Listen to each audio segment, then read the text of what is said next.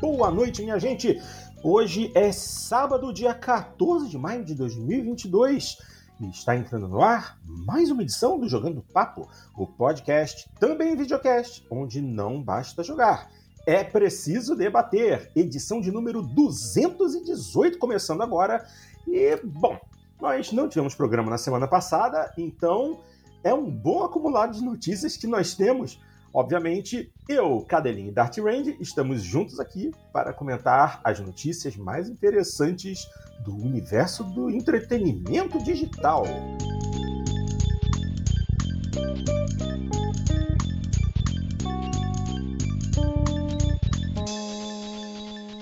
Bom, é, é, embora tenha bastante coisa, eu vou começar da maneira clássica. Cadelinho, boa noite. O que você anda jogando? Boa noite, Porto. Boa noite a todos. Bom dia, boa tarde quem nos ouve outro horário. É, é, parcialmente responsável que sou pelo adiamento também de pelo menos uma das nossas gravações. É, olha, Porto, nenhuma novidade com relação à última vez que a gente conversou, sabe? Eu tô, uhum.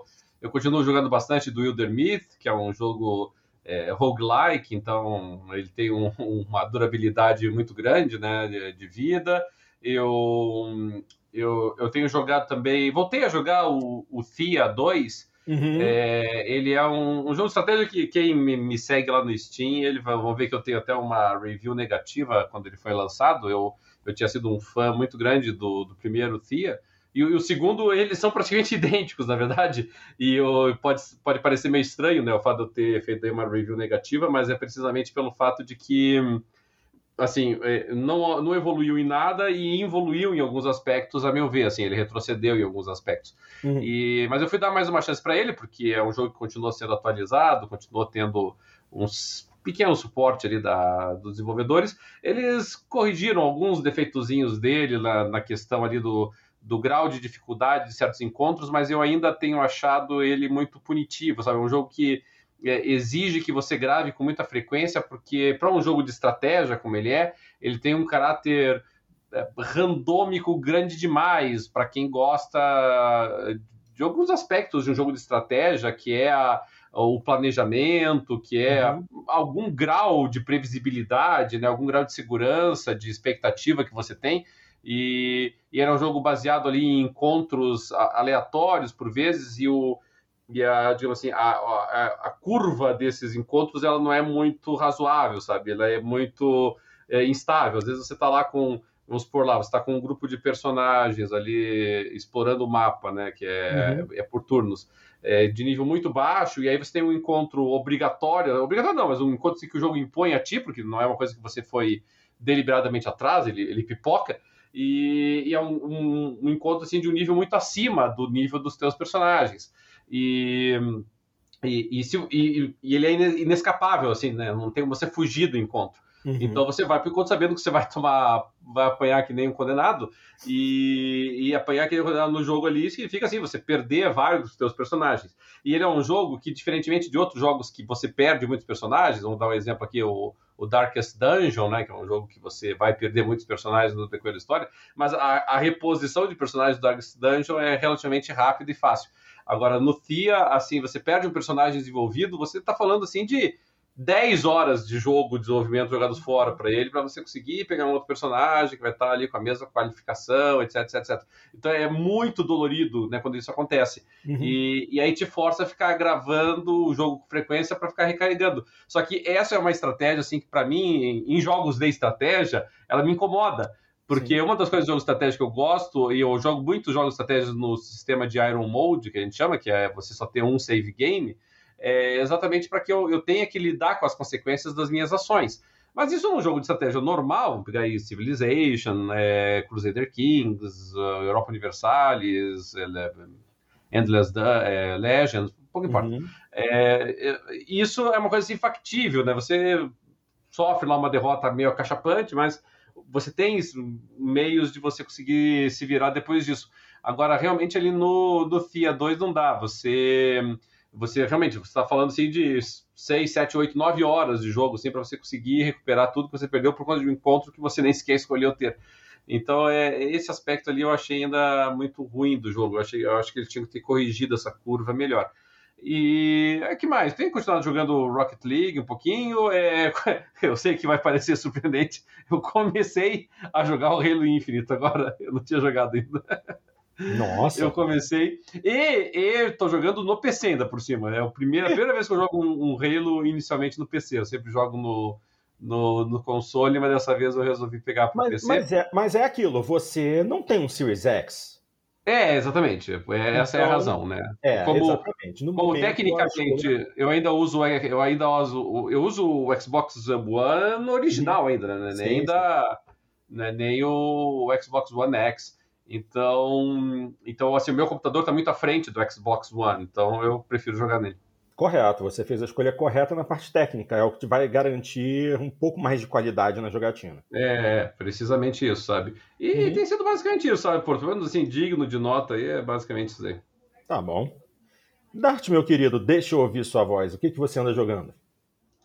Eu continuei o GTA, inclusive eu terminei a história de novo agora há pouco. Bom. que dessa vez eu não, não fui muito nas nas secundárias, né? Já que eu joguei du duas vezes antes, né?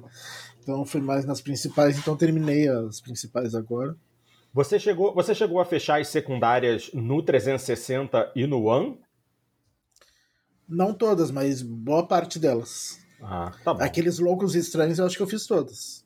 Nossa senhora. Agora, agora o GTA ele é interessante, né? Porque muitos jogos que são é, não, não é roguelike, obviamente, ele tem uma história mais, mais de mundo aberto. É, quase todos eles têm um elemento muito importante, que é o fato de você ter a evolução do teu personagem. E, e mesmo em outros jogos da Rockstar, né, Red Dead Redemption, você tem a evolução do, do também do personagem. Né? O personagem uhum. vai adquirindo é, habilidades, vai melhorando um pouquinho. Não, não que se não tivesse você conseguiria terminar o jogo mesmo assim, mas ajuda, né? E agora GTA não, é interessante, né? Você começa e termina o jogo. Claro, você pode pegar lá carros e armas, mas assim, é, é um personagem, né? No GTA V tem até aquelas habilidades especiais de cada personagem que, que ela vai melhorando, mas para falar a verdade, pouco se usa aquelas habilidades. É, é não é, faz diferença. É, ele realmente. Você tinha lá, tudo bem, no San Andreas, né? Você podia ir pra academia, deixar o cara mais forte, ele corria mais, mas é, nunca foi essencial, assim, né? É um jogo que você pode é, iniciar e terminar com o mesmo personagem com as mesmas características e você vai fazendo é isso É isso é, E além dele, eu joguei. voltei a jogar o Halo Infinite.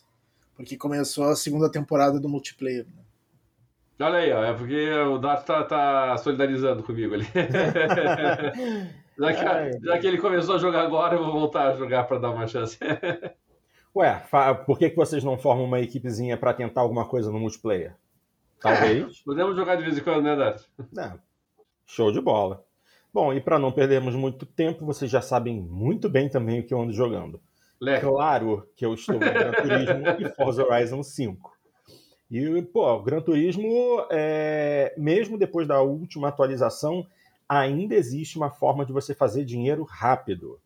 E, assim, eu não estou acumulando grandes quantias porque, porra, é uma corrida que você leva 17, 18 minutos, 12 voltas.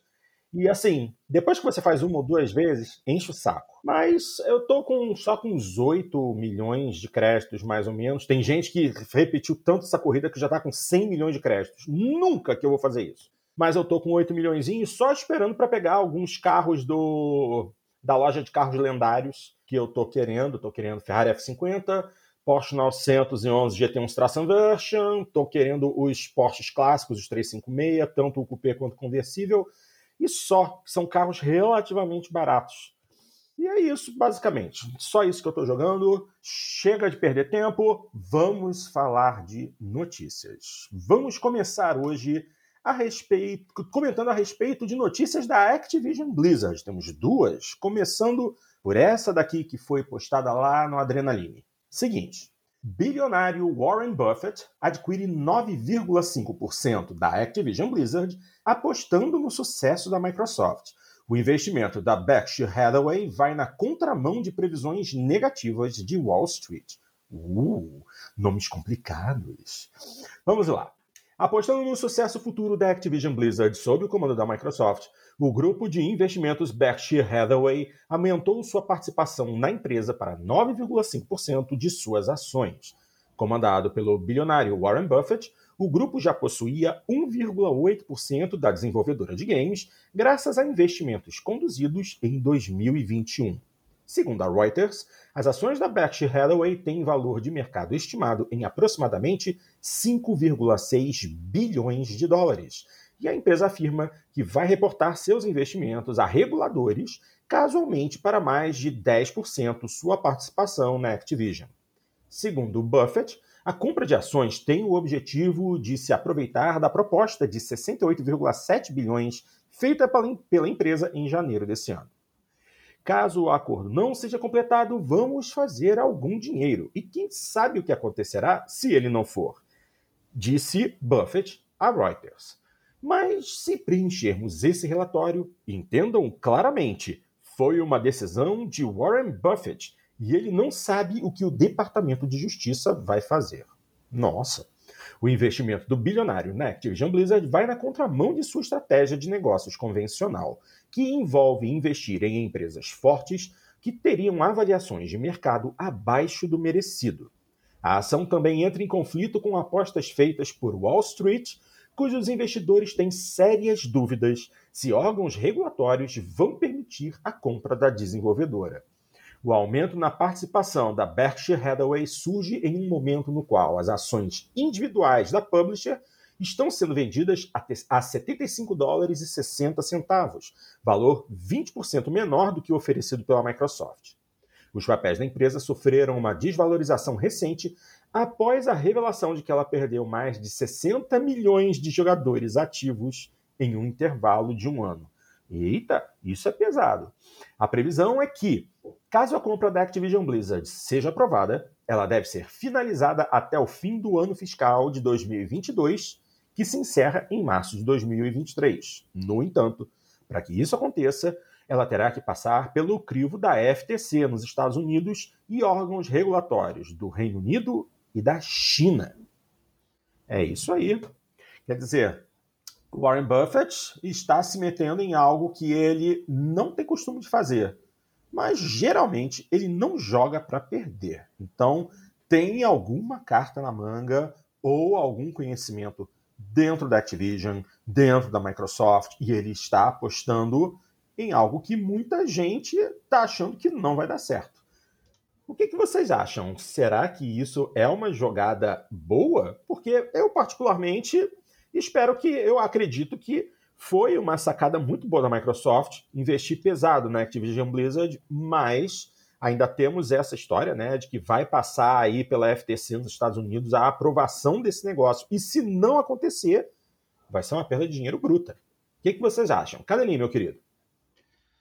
É bom, se a gente olha o histórico das ações da Activision, é, você pode olhar, fazer uma leitura de diversas formas. Se você pegar a leitura de médio prazo, vou puxar assim, cinco anos atrás, uhum. é, quem comprou ações da Activision cinco anos atrás, mesmo com toda essa turbulência recente, ainda assim estaria vendendo hoje essas ações com um ganho de mais de 100%, né, 125%, para ser uhum. bem mais exato.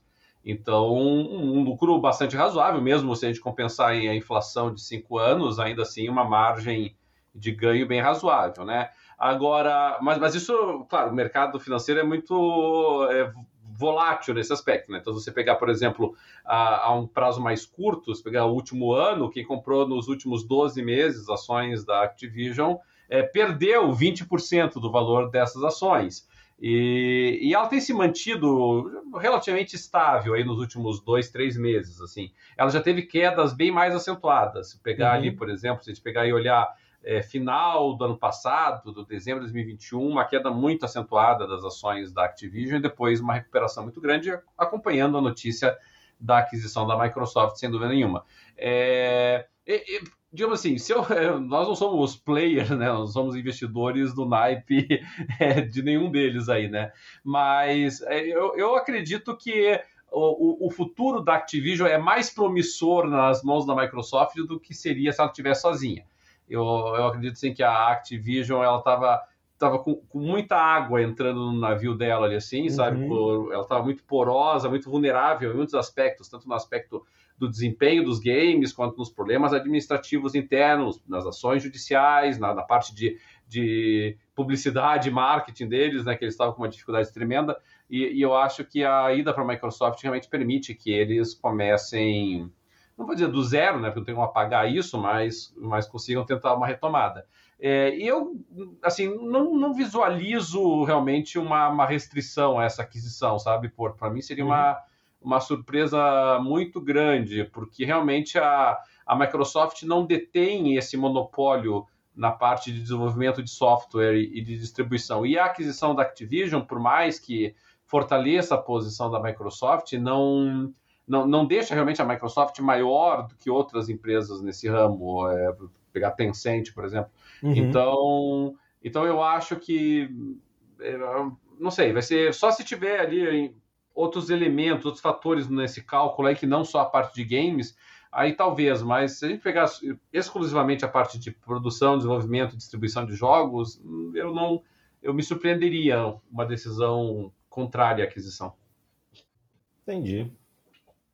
É, é uma questão de aguardar, né? Como tudo agora, é, esse processo de aquisição é um processo lento, porque tem muito dinheiro envolvido, tem muita coisa confidencial é, rolando por trás dos bastidores. E, como foi dito, né, o fechamento vai ser só no encerramento do, do ano fiscal, que é ano que vem. Vamos aguardar para ver. Gostaria de fazer algum é, comentário, Dart? O que, que você acha é, dessa situação? Não, só que eu acho que Uh, eu acho que ele tá, tá apostando por, por dois lados. Primeiro, se, se der certo, ele ganha com, com, a, com, a, com, as ações, e se der errado, ele pode comprar mais ações depois. Né? É, As ações caem e ele, ele compra mais depois. Então, é, cara, ganha de qualquer ele, jeito. É, ele é um dos maiores investidores do planeta. Ele não joga para perder, né? Então, é de se esperar que as decisões dele sejam guiadas por alguma razoabilidade que ele tem e ele vai lá e faz. Agora, muita gente que conhece ele acha que eu, essa é uma decisão errada ou arriscada demais. Então, vamos ver no que vai dar. Ok? Vamos continuar falando de Activision Blizzard, só que agora a notícia é meio estranha. Uh, olha só. Activision Blizzard se gaba de uma estranha ferramenta de diversidade, mas rapidamente volta atrás após reação. Nossa Senhora! Vamos lá. No início desta semana, essa é uma notícia que foi publicada hoje aqui no site AnimeK, é, que eu não conhecia, mas que a notícia está muito bem detalhada, então é daqui que eu vou ler. Vamos lá. No início desta semana, a Activision Blizzard publicou um post em seu site sobre sua ferramenta espacial de diversidade, desenvolvida pela sua subsidiária King, que é a subsidiária de jogos para celular. É uma ferramenta para classificar personagens de videogame ao longo de certos eixos para avaliar sua diversidade relativa. Várias pessoas então apontaram que isso soava levemente distópico. Ontem, ontem mesmo, quinta-feira, dia, é, sexta-feira, dia 13, a Activision respondeu dizendo que, abre aspas, o protótipo não está sendo usado no desenvolvimento ativo de jogos, fecha aspas, e foi projetado como um, um complemento opcional para outros trabalhos. Desenvolvido pela King, ao lado do Game Lab do MIT, vejam bem, do Instituto de Tecnologia de Massachusetts, a ferramenta, conforme descrita pela própria Blizzard, permite que os designers avaliem seus designs de personagens em relação a um conjunto de diretrizes de diversidade. Essas diretrizes consideram gênero, tipo do corpo, papel do personagem, poses, movimento do corpo e visam diferenciar entre personagens simbólicos e representação verdadeira. Um, o post diz assim: durante esse processo, a ferramenta também pode descobrir preconceitos inconscientes, como por que certos traços são vistos como masculinos versus femininos, ou porque personagens de certas origens étnicas recebem personalidades ou comportamentos semelhantes. Como a Fanbyte apontou, reduzir a diversidade a um conjunto de métricas é desconfortável, principalmente porque uma solução mais fácil pode ser simplesmente contratar e ouvir diversos designers. Depois que a história da Fanbyte ganhou atenção no Twitter, a Activision Blizzard atualizou o post sobre o Diversity Space Tool e adicionou uma nota esclarecedora no topo. Abre aspas. O objetivo de usar a ferramenta é descobrir preconceitos inconscientes, identificando as normas existentes na representação e reconhecendo oportunidades de crescimento na inclusão. Ela não substitui nenhum outro esforço essencial de nossas equipes nesse sentido, nem alterará as metas de contratação de diversidade de nossa empresa. Fecha aspas. A Activision Blizzard, é claro, não tem muito boa vontade no momento em que se trata de confiar em suas práticas de emprego. A empresa é ré em vários processos, inclusive pelo estado da Califórnia, sobre sua suposta cultura de assédio no local de trabalho, por um funcionário alegando assédio e retaliação, e pela cidade de Nova York sobre a aptidão do CEO Bob Kotick para negociar a venda iminente da empresa para a Microsoft por 69 bilhões de dólares. Os funcionários também lideraram recentemente paralisações sobre as mudanças nas políticas de trabalho e em casa e vacinação, enquanto a equipe de controle de qualidade da subsidiária Raven Software está votando sobre sindicalização. Ou seja, já não basta todos os problemas que a Activision se meteu, todas as besteiras que ela vem fazendo, ainda inventam um software que vai analisar a representatividade dentro dos jogos. E, e assim, é, isso feito por uma inteligência artificial. Honestamente, cara, o que, que a Activision não faz para piorar a própria situação? É, é incompreensível, estou falando sério. Fala para mim, Cadelinho, o que, que você acha dessa situação? Porque eu acho isso absolutamente ridículo. É, bom, olha, Porto, obviamente é, é, é um tema que é, é, sempre um campo minado, porque o tema é complexo, obviamente, Sim. e não tem como a gente vencer.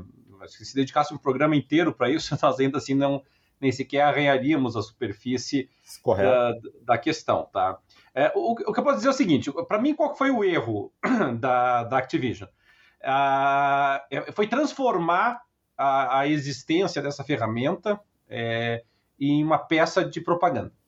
Né? Você não, uh, você obviamente não utiliza isso para essa finalidade e porque toda vez que você divulga esse tipo de ferramenta como se fosse uma coisa é, uma atividade institucional da empresa e, e, e a coloca para o público externo, aqui é um, um fator importante, uhum. coloca para o público externo, é, ó, isso tem um componente de marketing, né? Porque você está levando para os consumidores isso.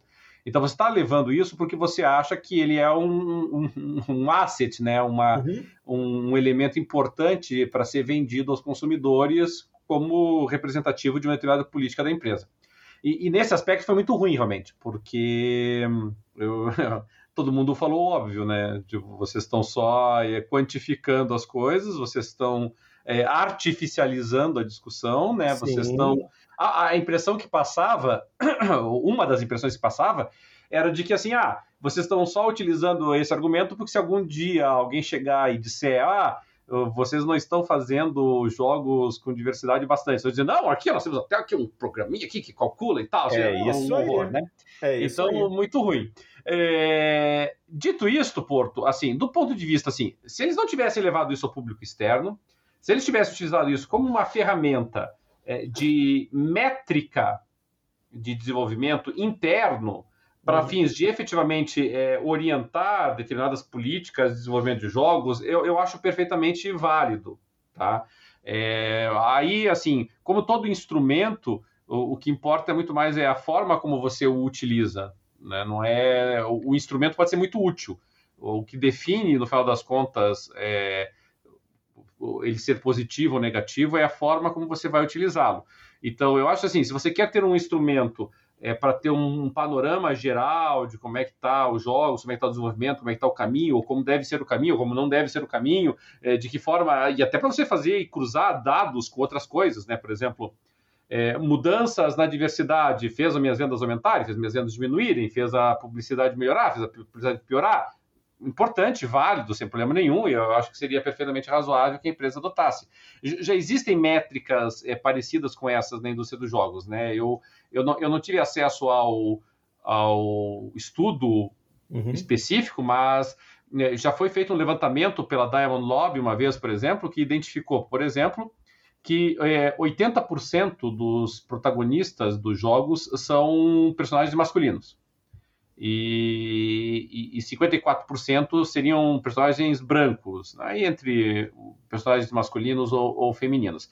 E, e, colocando também outros elementos interessantes, né? por exemplo, que 30, quase 32% dos jogos é, só possuem é, personagens masculinos, quer dizer, não é nem o protagonista, todos os uhum. personagens são masculinos.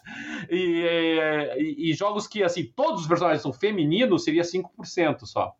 E, e, e, alguns jogos chegava a ter apenas a, uma única opção de protagonista e um protagonista branco, que seria 10% dos jogos, assim, né? Você não pode escolher outro personagem, né? Ele é um, um, um protagonista branco. Uhum. E, e, contra 5% só que você também não teria opção, o protagonista seria de outra, é, de outra etnia, seria um personagem negro, asiático, latino, pouco importa. É, eu, eu acho esse, essas métricas é, interessantes, eu acho que é são levantamentos importantes, Uh, até para que a gente possa ou criticar, ou justificar, ou explicar, ou entender né, porque, algumas coisas. Né? Por exemplo, uhum. é, vamos aqui fazer uma, uma crítica a essa questão da, do, do, do discurso identitário aqui, tá? É, vamos pegar, por exemplo, assim, ah, a maior parte dos personagens são masculinos.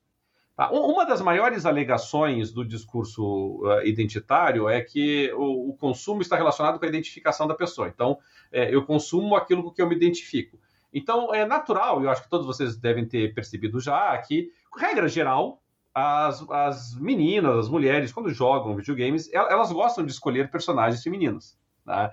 Então, é, é, muito comum isso, eu vejo com as minhas filhas aqui em casa, né? É, é, qualquer jogo que a gente jogue, elas procuram sempre a personagem feminina, a personagem que elas vão, vão tentar se identificar. É, jogos de luta, inclusive assim, elas ficam muito incomodadas, né? Ah, eu fiquei com um menino e tal, assim, elas não, elas não gostam de, de mexer com, com personagens masculinos. É, é natural que num universo que a maior parte dos jogadores são do sexo masculino, a maior parte dos personagens seja do sexo masculino também. Começou Sim. por aí. Tá? Por mais que diga, ah, mas as mulheres representam 50% do mercado de jogos, nós já, nós já é, explicamos essa, essa estatística trocentas vezes, né? Que ela não diz respeito aos jogos AAA, ela não diz respeito aos jogos é, é, vinculados ao universo hardcore, não é esse universo que essa estatística representa. Então, nós temos nichos, nichos importantes, nichos grandes, nichos multimilionários de jogos que são dominados quase que exclusivamente por consumidores do sexo masculino.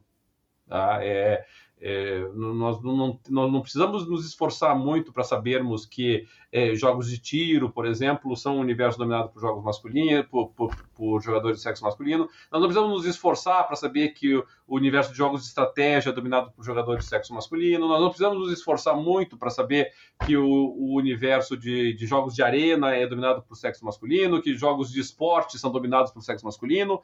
É, qualquer pessoa que já tenha jogado esses jogos online, já tenha tido contato com a comunidade online sabe disso, entendeu? Nós não precisamos. Nós até podemos pegar estatísticas a respeito, que também são importantes, mas isso é intuitivo, a gente sabe uhum. disso.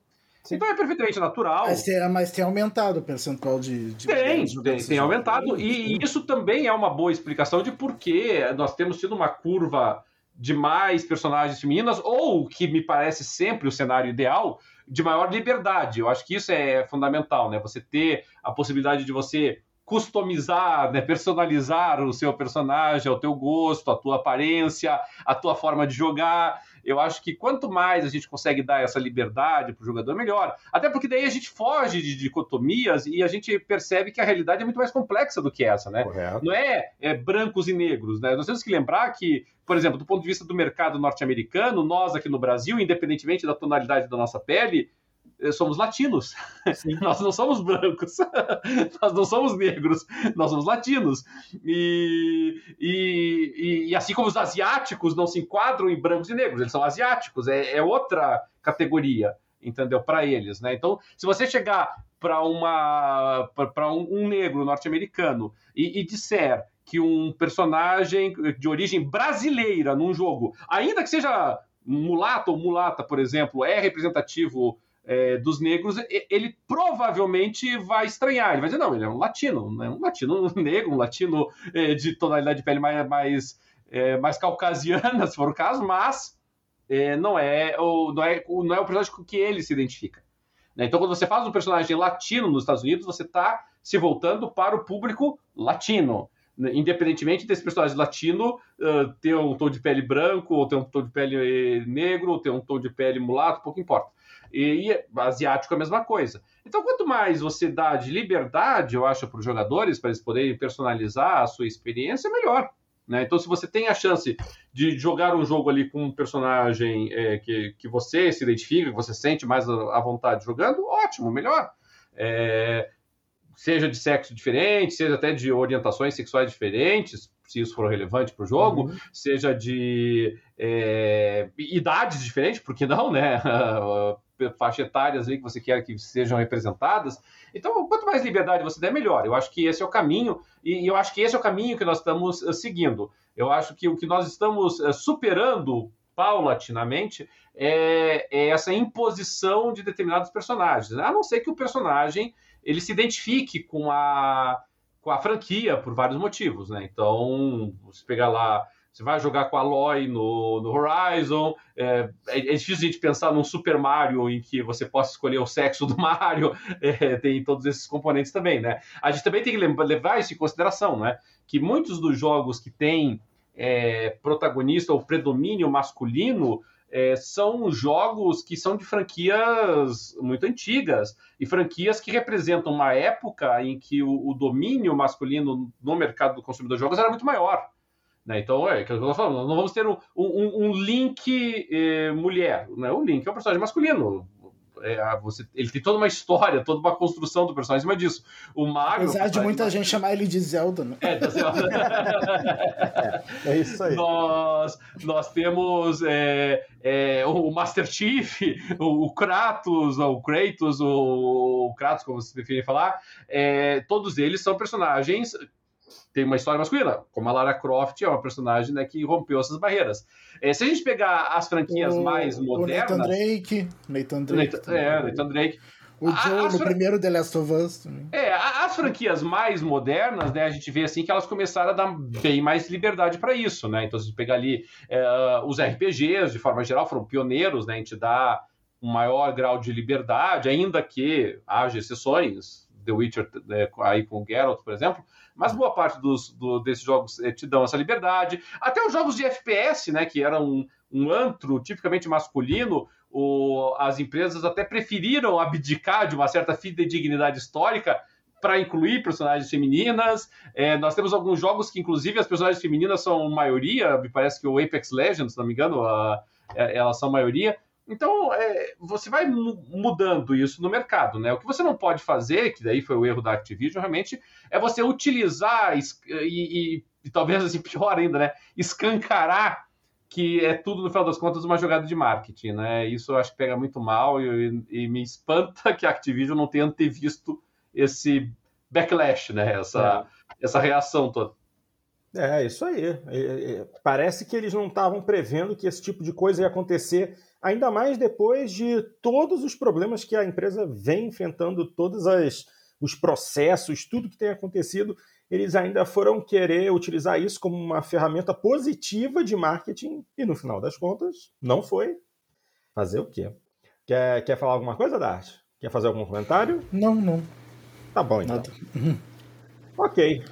Vamos então dar continuidade, porque ainda há pouco é, é, nós comentamos a respeito do Warren Buffett e como a aquisição da Microsoft ainda, ainda vai ser analisada pela FTC. Temos aqui mais uma notícia envolvendo a FTC, só que agora é para o lado da Sony. A notícia diz assim: A FTC parece não estar convencida de que a Sony não tornará os jogos da Bungie exclusivos. A agência questiona a Sony a respeito das exclusividades dos jogos. Essa notícia está no Game Vício. Vamos dar uma lidinha e em seguida a gente comenta. Ontem, bom, esse ontem é sexta-feira da semana passada. Vamos é, um ontem, tanto, um tanto mais, tempo sem, mais é, antigo esse. É, é, tanto tempo sem, sem gravar, uma semana extra parado, sem gravar, a gente tem que puxar notícias importantes para o nosso dia de hoje. Então vamos lá. Uh, na outra sexta-feira, a FTC, a Comissão Federal de Comércio Americana, começou a analisar a aquisição da Bungie pela Sony. Mesmo sendo um procedimento padrão, com todos acreditando que a compra não será barrada, a agência ainda levantou alguns pontos. Embora no passado a Sony já tenha afirmado que não pretende tornar os jogos da Band exclusivos dos consoles PlayStation, preferindo deixar o estúdio atuando de forma independente, a FTC não parece estar confiando nisso.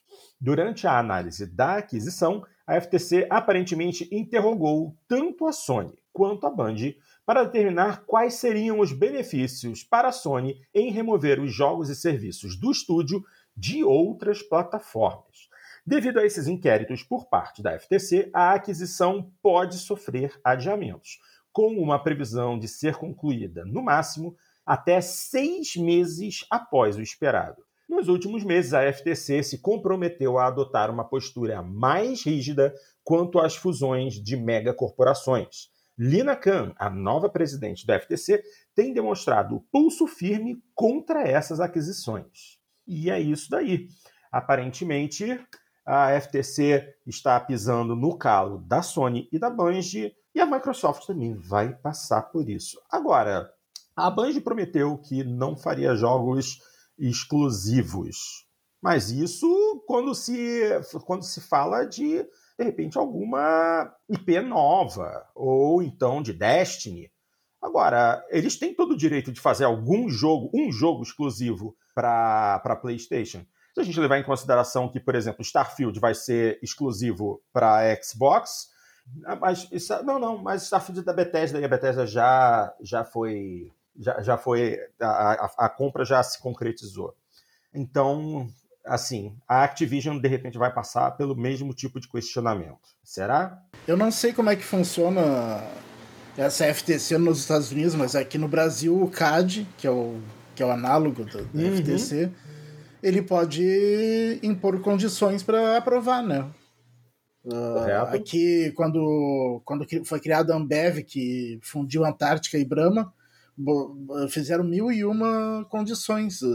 Tiveram que extinguir algumas marcas, outras marcas tiveram que ficar só regionais, não lançar no país inteiro, várias Sim. coisas assim. Uhum. E, e se eles tiverem esse tipo de poder também, é só eles dizerem: olha, a gente aprova, mas não pode lançar exclusivo. Pronto, tá resolvido o problema. Não, não, não ficar nessa desconfiança de que não, não vão cumprir.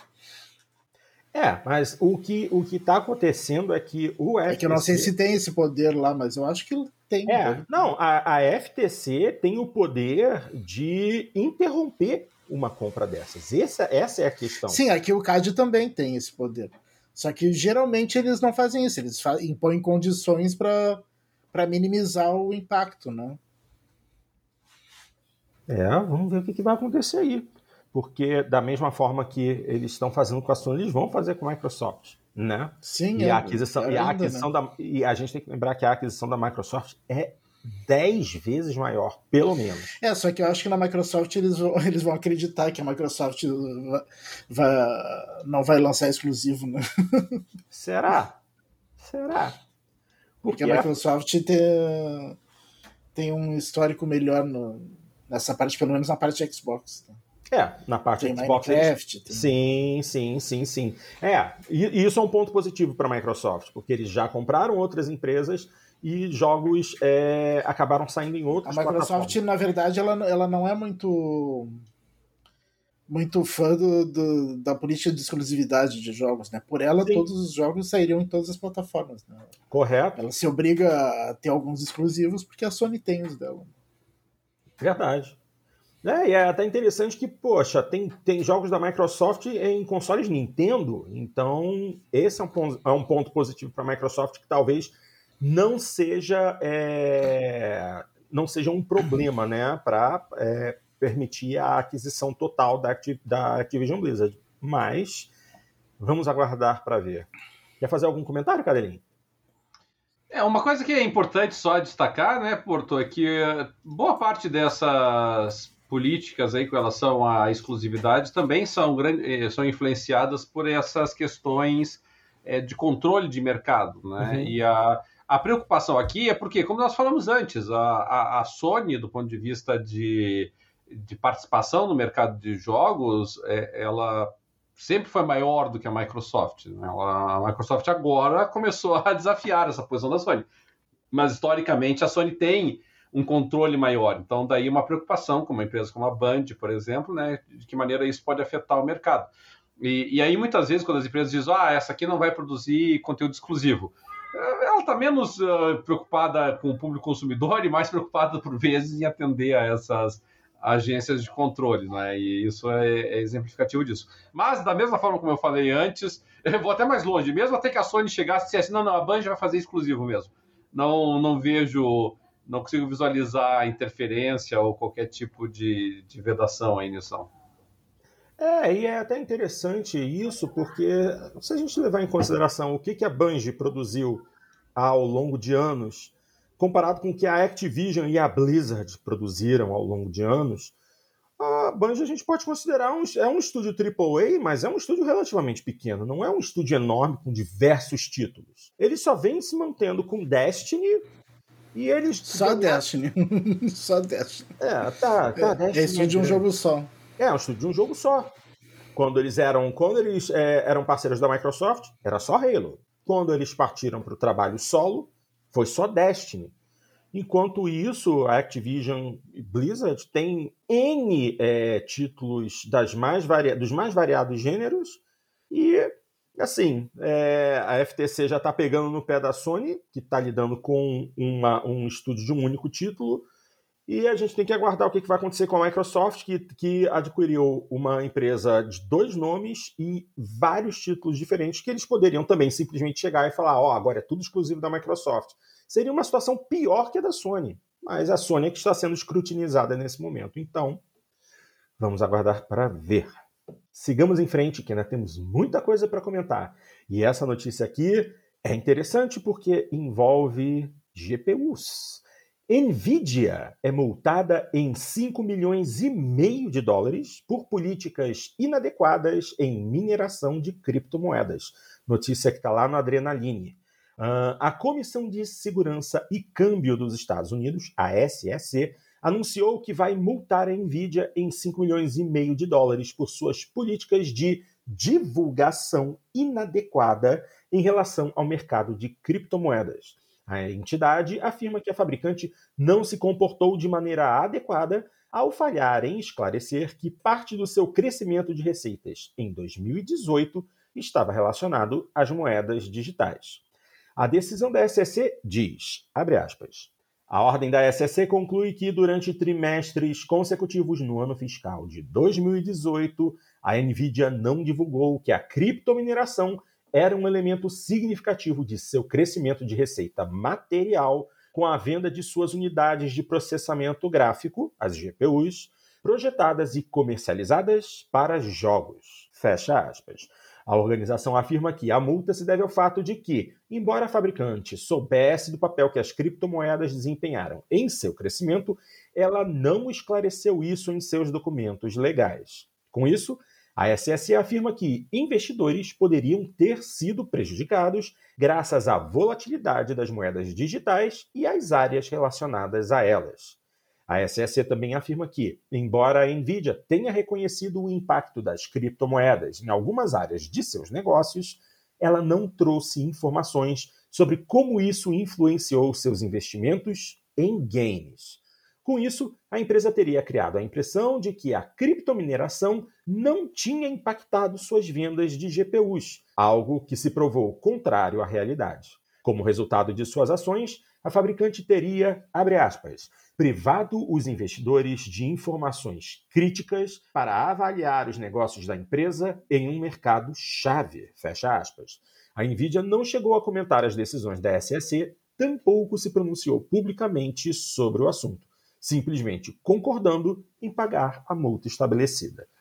Ah, segundo Cristina Littman, que lidera o grupo de ativos criptográficos e, uni e unidade cibernética da SEC, as ações da empresa deve, devem servir de exemplo para outros nomes da indústria. Ela afirma que todas as companhias precisam emitir relatórios fiscais e fazer isso dentro de prazos esperados e da maneira mais completa e precisa possível para evitar a incorrência de multas e outras punições. Ou seja, a Nvidia vendeu placas de vídeo para criptomineradores, ela lucrou bastante com isso, só que ela é uma empresa que basicamente vende placas de vídeo para jogadores e ela lucrou muito mais vendendo para criptomineradores que para gamers e acabou não é, informando isso. Contanto, então a SEC foi lá e deu uma multa. Só que, convenhamos, né? 5 milhões e meio de dólares para Nvidia, isso é o troco do pão. Vocês não acham?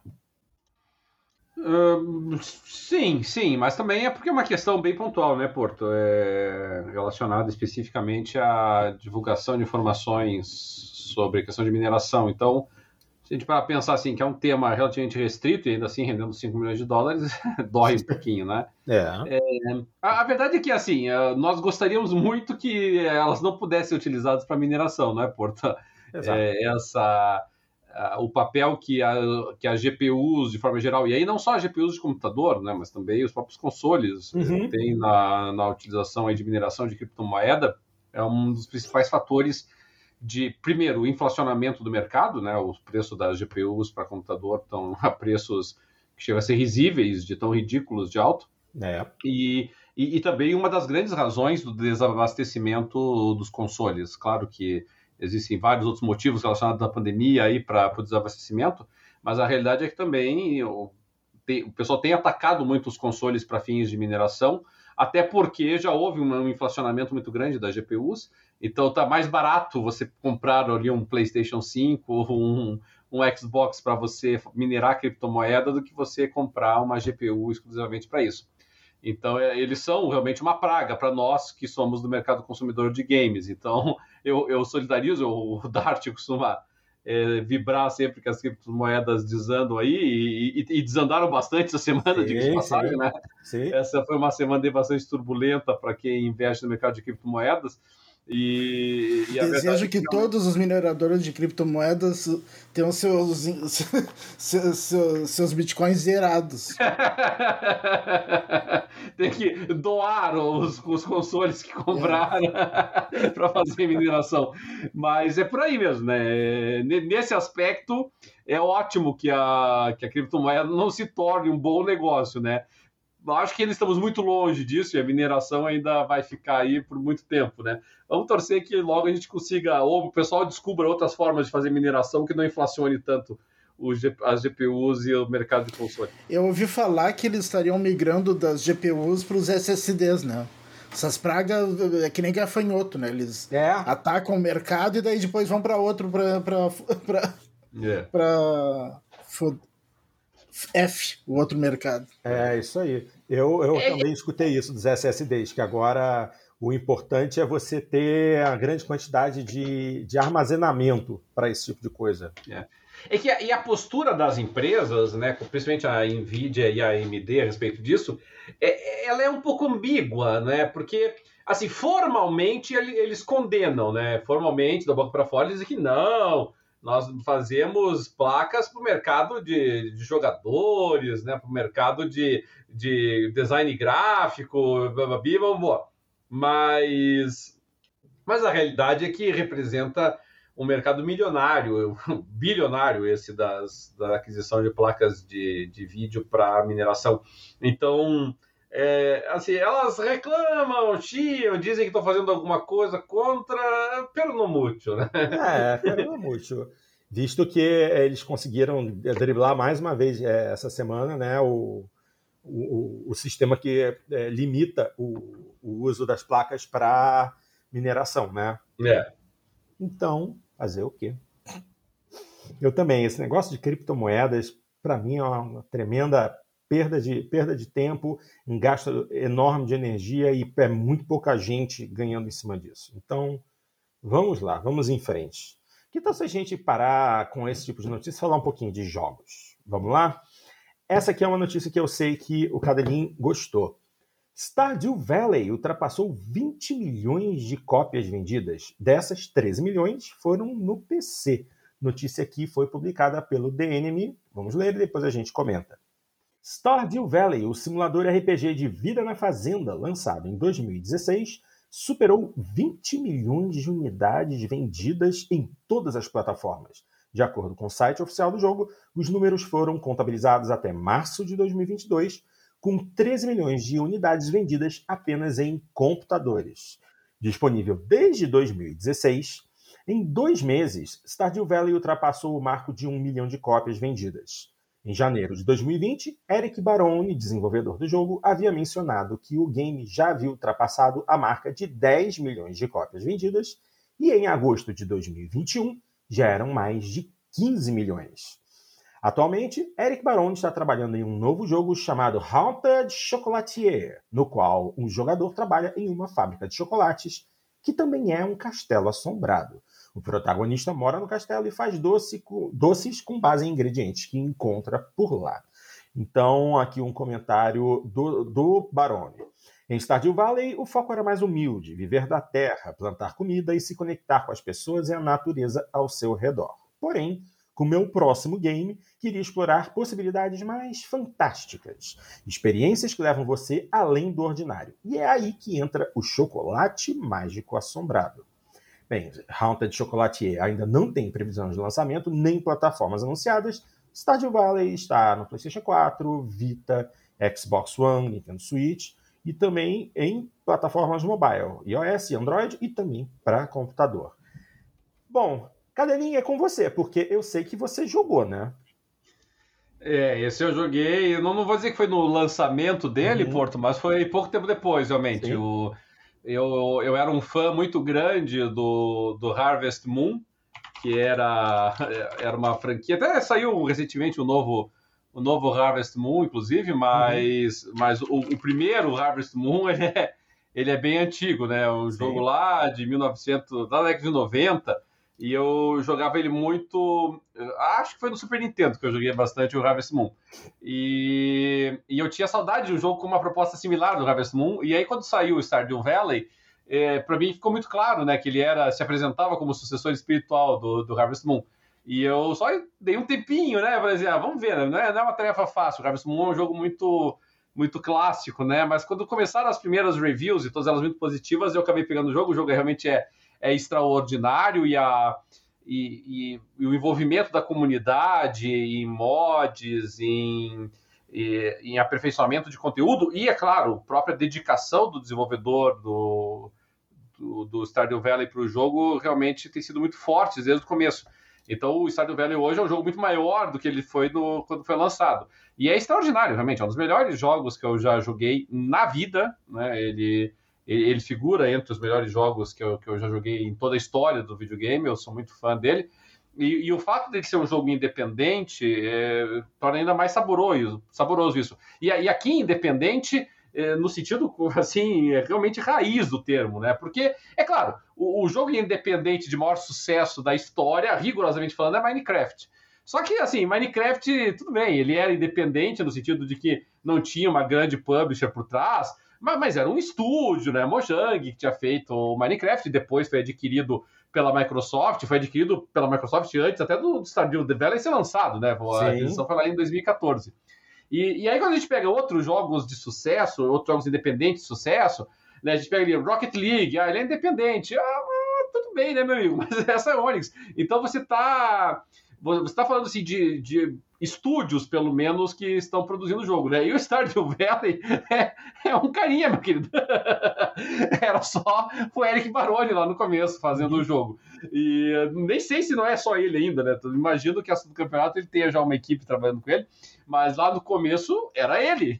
É que nem assim, vamos pegar ali e comparar, é que nem o Celeste, por exemplo, né? O Celeste ali é um carinha com um grupinho de amigos só que fez o Celeste. Só que o Celeste vendeu um milhão de cópias, o Estádio Velho é 20 milhões. Então é, é outro parâmetro de conversa, sim, né? Sim. Então, mas de qualquer maneira, assim, todos esses jogos independentes que, e que conseguem romper barreiras, é, Five Nights at Freddy's, para dar outro exemplo, né, de um joguinho independente aí que, que rompeu barreiras, ou o Among Us, né, que é, demorou um pouquinho para deslanchar, mas eventualmente acabou deslanchando e fez muito sucesso. É um, é um grupo bem reduzido de pessoas. É, não sei se vocês lembram daquele Fez, que era também um, um joguinho independente muito bacana que, que foi produzido. É, Terraria, nossa, né, espetacular Terraria. Então, você tem muitos jogos independentes aí que conseguiram é, romper né, essas barreiras milionárias. E é muito legal, né? Porque daí a gente vê que é um sonho sendo realizado, porque todos esses desenvolvedores de jogos independentes, eles trabalham realmente com isso, é um sonho. É, eles investem a vida deles nisso, muitos deles vendem é, produtos, vendem sua. É, gastam todas as suas. fazem bicos, gastam suas reservas, sua poupança é, para realizar o sonho. E, e, e, é muito legal, né? Muito gratificante você poder ver que eles conseguiram é, realizar o sonho, né? Que não foi não só colocar o jogo no mercado, mas viver disso e que o jogo seja um sucesso, seja é, muito bem ah, reconhecido e, e, merecido, e mais do que tudo merecido, né? Porque Estádio Velho é o típico jogo assim que não é daqueles, ah, para um jogo independente ele até que é bom. Não, ele é bom em uhum. qualquer parâmetro que você analise, assim. Então, é, eu realmente fico muito feliz. É, acho que está na hora já realmente do, do Stardew Valley 2, mas não lançaram nem Minecraft 2 ainda, né? Porque o outro vai estar com pressa, né? Mas, mas, mas penso eu que está na hora. Está na hora do Minecraft 2 e está na hora do, do Stardew Valley 2. Eu espero que, que lance e que faça muito sucesso também, porque é muito merecido. E, e, a todos aqueles nossos ouvintes que não tiveram oportunidade de jogar o Stardew Valley, não, não se desencorajem pelo fato dele lembrar aqueles joguinhos de RPG Maker assim e tal, porque ele é um jogo muito interessante, é um jogo muito cheio de, de, de nuances, muito cheio de detalhes, muito cheio de coisas para serem exploradas nele, uhum. é, que, que dá uma liberdade muito grande para o jogador, bem maior do que o que você aparenta ali no começo do jogo vale, vale muito a pena gastar ali umas, algumas dezenas de horinhas no Stardew Valley. Show de bola. Muito bom. Quer falar alguma coisa, Dart? Ou tá quietinho aí? É, o Stardew Valley eu tentei começar a jogar duas vezes e não, ele não me pegou, assim, não... Uh... A segunda vez até foi agora quando lançou no, no Game Pass, né? Saiu no Game Pass ele. Uhum. Antes eu tinha tentado no PC. E eu não sei o que, que é que ele. Eu começo a jogar e começa a me dar preguiça de continuar. não sei se ele começa muito lento, assim. Mas... É, que, é que o Stardew Valley, né, Dart, ele, ele faz parte daquela categoria de simuladores que, que a gente chama de Slice of Life, né? E, e, e aí, realmente, assim, não, não é para todos os gostos, né? Vamos deixar isso claro, não é, não é para todos os gostos. É que nem, por exemplo, uh, The Sims. The Sims é para muitos gostos, não é à toa que é um jogo bilionário. Mas vai ter gente que não gosta de The Sims. E, e o Stardew Valley é na, na mesma toada, assim, né? Minecraft mesmo, né? Minecraft não é um jogo para todo mundo. É, é um jogo para muita gente, mas não é para todo mundo. Não. Então, ele tem esse componente de slice of life também no Minecraft, né? Então, eu acho que tem esse, esse senão. Mas o que eu digo é, se você curte esses jogos de simulação de, de vida, né, do, do dia a dia, de rotinas e tudo mais, é, pode apostar no Stardew Valley porque ele é um jogo muito gratificante. O próprio The Sims, eu, os primeiros eu gostava, assim, daí depois eu meio que enjoei e não, não, não joguei mais. Não. Tá os primeiros eu, eu gostava bastante, daí depois eu. Cansou um pouco. Tá, então, tá, é, cansei da fórmula e, é, e daí eu, só jogava, eu só jogava para matar as pessoas uh, colocando dentro da piscina e tirando da escada. Mas... Ah, e, você, e você percebe e você percebe o, o, o, tamanho do Stardew Valley quando você percebe assim que o, é, se você entra em comunidade aqui no Brasil nem tanto mas, mas principalmente nos Estados Unidos você entra em comunidades de gamers no Reddit em fóruns parecidos com esse e, e, e você vê que tem muitos memes é, do, do Stardew Valley, é, brincando com os personagens do Stardew Valley, como se fosse uma coisa que todo mundo fosse entender do que se trata. É, porque muita gente entende, porque é um jogo de muito sucesso, né? Então, assim como tem muitos memes, é claro, de Minecraft, como tem muitos memes de Five Nights at Freddy's, é, também tem muitos memes de Stardew Valley, né? O pessoal tirando sarro ali da, da, da relação do personagem com a Abigail, com outras personagens do jogo ali. Então você percebe, né, quando o jogo consegue se tornar um meme e, e as pessoas né, se identificarem com o meme, você percebe né, a, a dimensão que o jogo ganhou. Isso aí, é isso mesmo. Bom, vamos em frente. Vamos continuar a falar de jogos. E dessa vez a respeito de um remake de Dead Space. Remake de Dead Space ganha data de lançamento. Essa notícia é de anteontem, da quinta-feira. Uh, o remake de Dead Space já tem data para estrear e assustar uma nova geração de jogadores. A desenvolvedora EA Motive, responsável por Star Wars Squadrons, anunciou nesta última quinta-feira, dia 12, durante uma transmissão ao vivo, que Dead Space será, será hum, eu ia falar será, puter grila, será lançado em 27 de janeiro de 2023. O jogo de terror, refeito do zero utilizando a engine Frostbite, será exclusivo da, nossa, da nova geração, desembarcando apenas no PlayStation 5, Xbox Series S, X e no PC. Bom, é... Dead Space promete permanecer fiel à visão emocionante do clássico jogo de horror de sobrevivência sci-fi o remake oferece áudio aprimorado e visuais nítidos que foram repaginados para evocar um novo nível de imersão e qualidade. O produtor sênior de Dead Space, Philippe Ducharme, declarou que desenvolver o remake foi muito divertido para a equipe da Motive. Abre aspas para o Philippe. Somos verdadeiros fãs da franquia e queremos tratá-la com o respeito que ela merece. Foi igualmente emocionante ver as reações dos jogadores e jogadoras enquanto os levamos nessa jornada de desenvolvimento conosco. Fecha aspas.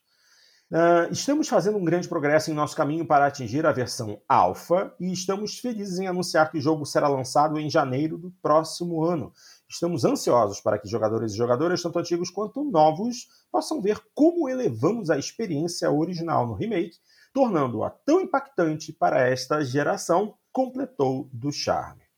Dead Space coloca jogadores e jogadoras na pele de Isaac Clarke, um engenheiro comum em uma missão de rotina para consertar uma gigantesca nave de mineração, a USG Ishimura. Mas, a bordo da Ishimura, um pesadelo vivo o aguarda. A tripulação do navio foi massacrada e infectada, e a namorada de Isaac, Nicole, está desaparecida. Sozinho e preso, apenas com suas ferramentas e habilidades de engenharia, ele enfrenta uma batalha pela sobrevivência, não apenas contra os monstros aterrorizantes chamados necromorphs, mas também contra, contra sua própria sanidade em frangalhos. Também na transmissão ao vivo de Dead Space, a equipe da Motive apresentou os primeiros detalhes de como o remake evoluiu e atualiza o original com adereços, ferramentas, ambientes e muito mais, reconstruídos a um nível de polimento e detalhes adequado para a próxima geração de hardware e PCs. Além disso, combinando iluminação dinâmica e volumétrica com efeitos visuais atmosféricos e ambientais renderizados em Full HDR, Dead Space permite que os jogadores e jogadoras explorem os corredores assustadoramente apertados e os escuros da USG Ishimura com níveis sem precedentes de imersão em sua amada franquia. E é isso aí. Então fica a pergunta. Primeiro, algum de vocês chegou a assistir o teaser? Porque não, eu, não vi. Eu estou vendo aqui uma, algumas imagens e, assim, eu não joguei Dead Space originalmente. Eu tenho todos os Dead Space que eu ganhei como presente por ser assinante da Xbox Live Gold. Mas eu nunca joguei porque jogo de terror é, uma, é o tipo de jogo que eu não curto, entendeu? Mas, pelas imagens comparativas que eu estou vendo aqui, realmente a quantidade de detalhes e efeitos realmente impressiona. Esse, esse, esse é um remake que parece que vai ser realmente é, uma carta de amor ao título original. É, e o, é, o, o teaser é muito bonito, né, na, na iluminação, principalmente, né, Porto? Uhum. O contraste da, de, de luz e sombras, eu achei muito bonito. É, eu não sei, eu, eu preferia que fizessem um jogo novo do que um remake do, do primeiro, porque O primeiro não é tão velho assim.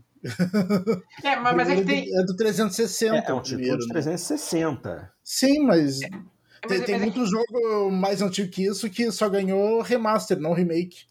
É, mas é que, é que o, o, Dead Space ele tem um componente comercial interessante, que é o fato assim de que o, o Dead Space, todos os títulos, com exceção daquele Dead Space uh, Ignition, né, que não vamos nem chamar de Dead Space aquela coisa, mas todos os Dead Space sempre foram muito bem recebidos pela crítica. Sempre foi considerado excelentes jogos, né? Dead Space foi um dos melhores jogos quando saiu o primeiro lá em 2008 e, e, e todos eles sempre foram muito bem recebidos pela crítica, mas é, com exceção do Dead Space 2, que vendeu relativamente bem, é, o, o, Dead Space não é uma franquia de sucesso comercial, ela é uma franquia meio cult, por assim dizer. Sim. A, a, o, o, primeiro Dead Space, e, e, é interessante, né, porque agora, agora pouco nós estamos falando de jogos feitos assim por, por uma pessoa, por um grupinho de pessoas, né, dizendo, ah, o, o Stardew Valley chegou a 20 milhões, o, o Five Nights at Freddy's é, é multimilionário, Celeste fez um milhão de vendas e blá, blá, blá.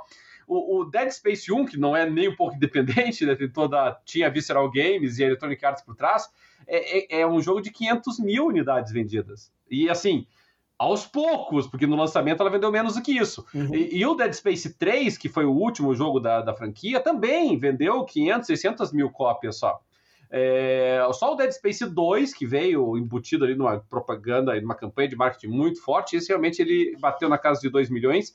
E mesmo assim, e mesmo assim, a Electronic Arts eh, considerou o desempenho do Dead Space 2 eh, decepcionante, para não dizer outra coisa, assim, sabe? Então, é, ele é, é, digamos assim, é o, o eterno advir, o, o Dead Space, né? Aquela, aquela franquia assim que as pessoas adoram, é, curtem, acham um espetacular jogo de, de, de, survival horror, mas que não consegue refletir isso nas vendas. E aí eu, eu acho que daí a razão deles fazerem o remake, sabe? Eles estão uhum. querendo ver se, se de repente aí um, um misto de melancolia, um misto de a, reaproveitamento de um bom material, sem dúvida nenhuma, que é a, o enredo do Dead Space, é, pode fazer com que a franquia chegue ao nível do que ela pretendia. Depois que saiu o Dead Space 3, tinha um, um projeto para o Dead Space 4, né, que seria o, no, no, jogo novo que o Dart gostaria. Mas ele naturalmente foi, foi cancelado porque o, as vendas do Dead Space 3 novamente não tinham atingido o resultado esperado. Então eu, eu acho que esse remake eles estão querendo ver, entendeu? Sentir a temperatura da água, né? Se é. eu acho que se assim, se ele for bem, eu, eu até não, não, esperaria um remake do Dead Space 2. Eu acho que daí eles recomeçam a, a franquia daí, tentando daí vender, vender ela com seriedade. Vamos ver, é um jogo assim, realmente, assim, para o público de hoje, talvez não dê para a gente dar uma dimensão da importância é, é, crítica, principalmente do Dead Space, porque a gente tem que lembrar que ele, quando o Dead Space foi lançado ali em 2008, é, foi uma época assim que os jogos de survival horror estavam muito fora de moda, assim, sabe? E mesmo uh, Resident Evil, uh, desde o Resident Evil 4, ele já meio que tinha abandonado a ideia de um survival horror, né? E tinha virado um, praticamente um jogo de ação. Uhum. E, e o, o, Dead Space ele foi realmente um resgate importante eh, do, do gênero. Então, eu acho assim que o fato de nós termos hoje em dia ainda um survival horror forte, e inclusive alguns jogos, como o próprio Resident Evil, é, voltando um pouco às origens, isso se deve muito ao Dead Space, eu não tenho dúvida disso. Tá certo. Só lembrando que, de acordo com o Metacritic, o Dead Space original de 2008 é, tem uma, um Metascore de 86 com relação a críticas especializadas e uma nota de usuário 8.2, que é um resultado muito bom, na verdade. Agora, se a gente der uma olhada no Dead Space 2, que foi o título é, que realmente teve um marketing mais pesado, o resultado foi superior. Ele obteve 90 de Metascore entre a crítica especializada e 8.7 entre os usuários. Já o Dead Space 3. É, esse apanhou um pouquinho mais. É, ele, ele caiu bem. A nota, a nota geral dele, 78. Eu estou vendo a versão de PC aqui no caso, mas foi nota 78 e um, e um score de usuários de 6.2. É. Realmente foi. Isso, isso acumulado com a baixas vendas, né, acabaram comprometendo a produção do que seria o Dead Space 4. 4, exatamente. E, e, e, o, e, o, Dead Space, o primeiro Dead Space, né, muita gente talvez não, não se recorde, é, o pessoal amava o Dead Space, tanto do ponto de vista da história, do, do da ambientação, do clima. Uhum. O, a, o, principal motivo para o primeiro Dead Space perder nota é porque ele era bastante curto, na verdade. ele me lembra muito nesse aspecto o, o Hellblade sendo a Sacrifice, sabe? Que foi, foi muito elogiado, mas, mas, também um joguinho muito curto. E, e, e, aí realmente isso pesou um pouquinho no primeiro Dead Space. É certo. É, e eu falo, e, e, assim, no Dead Space 3, eu falei a melhor nota que foi a nota no PC. Porque as notas em outro. É, no, no, no Xbox 360 foi a mesma, e no PlayStation 3 foi até pior, 76. Nossa senhora. Muito triste. Mas Vamos ver se esse remake reacende a paixão pela franquia e traz de volta é, a vontade das pessoas de é, participarem de um survival horror. Ok, agora vamos falar de Square Enix. E vamos começar é, pela venda né, de é, alguns dos estúdios da Square. A notícia diz que a Embracer Group, um grupo sueco, comprou a Crystal Dynamics e outros estúdios da Square Enix. Essa notícia é de um site que eu não conhecia chamado The Squad, então vamos dar uma lida e comentar em seguida. Na segunda-feira, dia 2, a Square Enix anunciou a venda da Crystal Dynamics, Eidos Montreal e Square Enix Montreal para o grupo sueco Embracer Group, responsável pelo estúdio de jogos THQ Nordic. O negócio foi fechado em 300 milhões de dólares e o acordo deve ser concluído até setembro desse ano. Além de adquirir os estúdios, a Embracer Group também leva as respectivas franquias das desenvolvedoras, ou seja, séries como Tomb Raider, Legacy of Kain, Deus Ex, Thief e outros 50 títulos que, que agora pertencem ao grupo sueco. Uh, Lars Wikefors, cofundador e CEO, disse, aspas, Estamos entusiasmados em receber esses títulos na Embracer Group.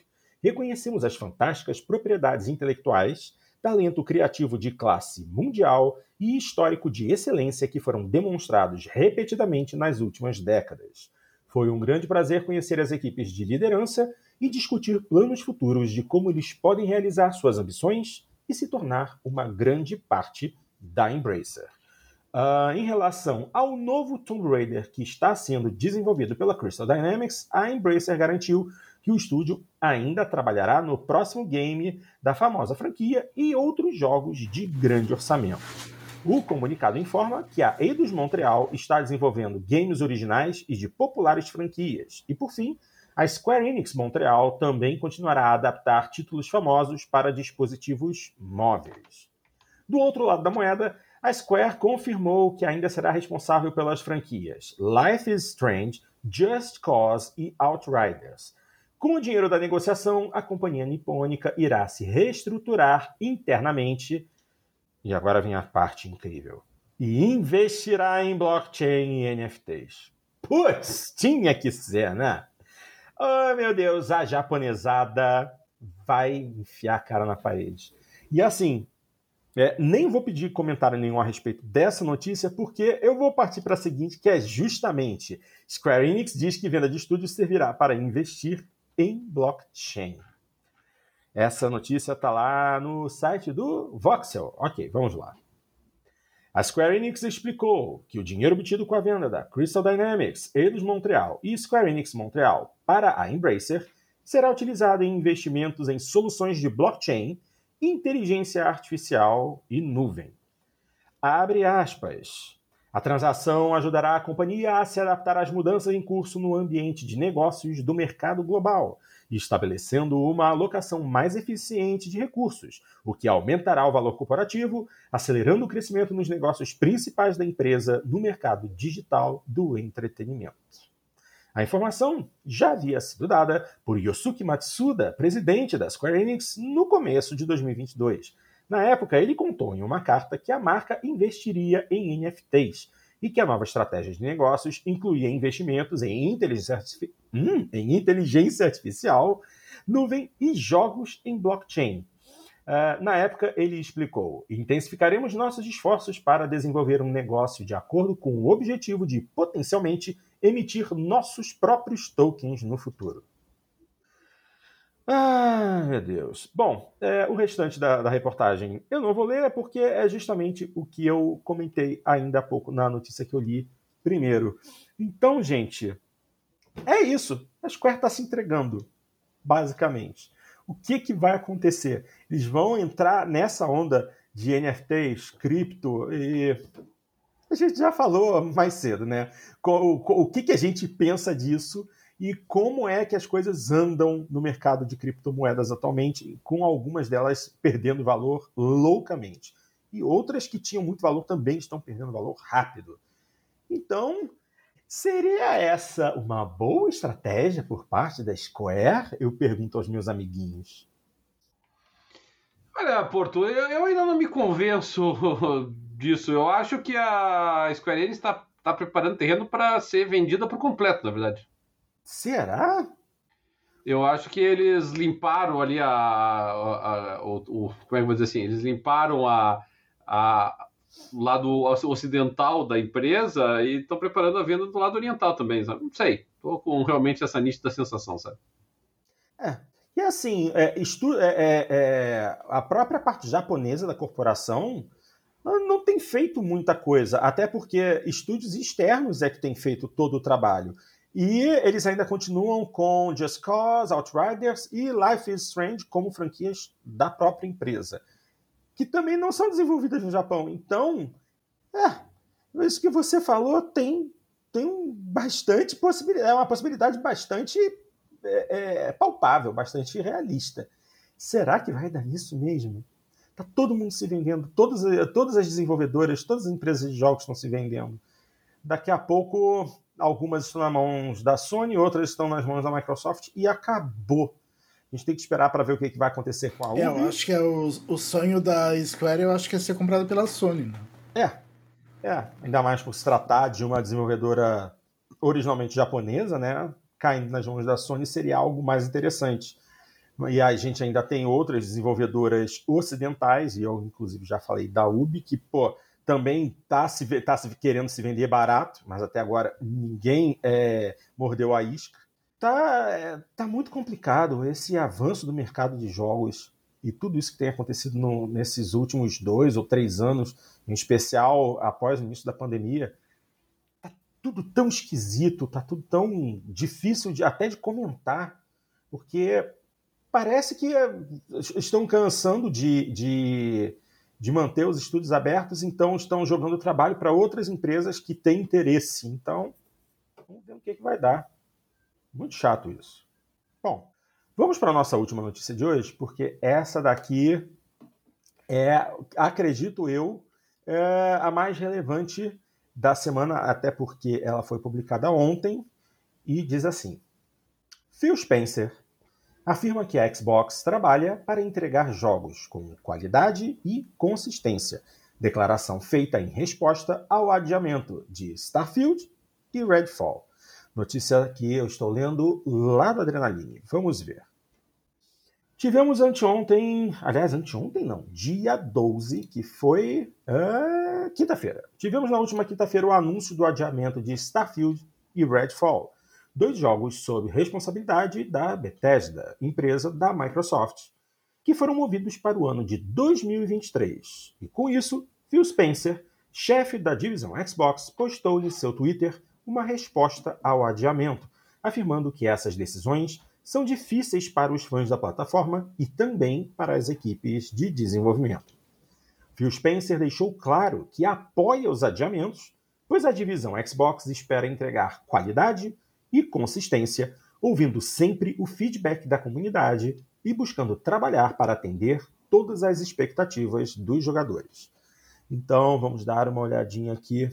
É, a, ele publicou no, na conta do, do Twitter dele, XboxP3.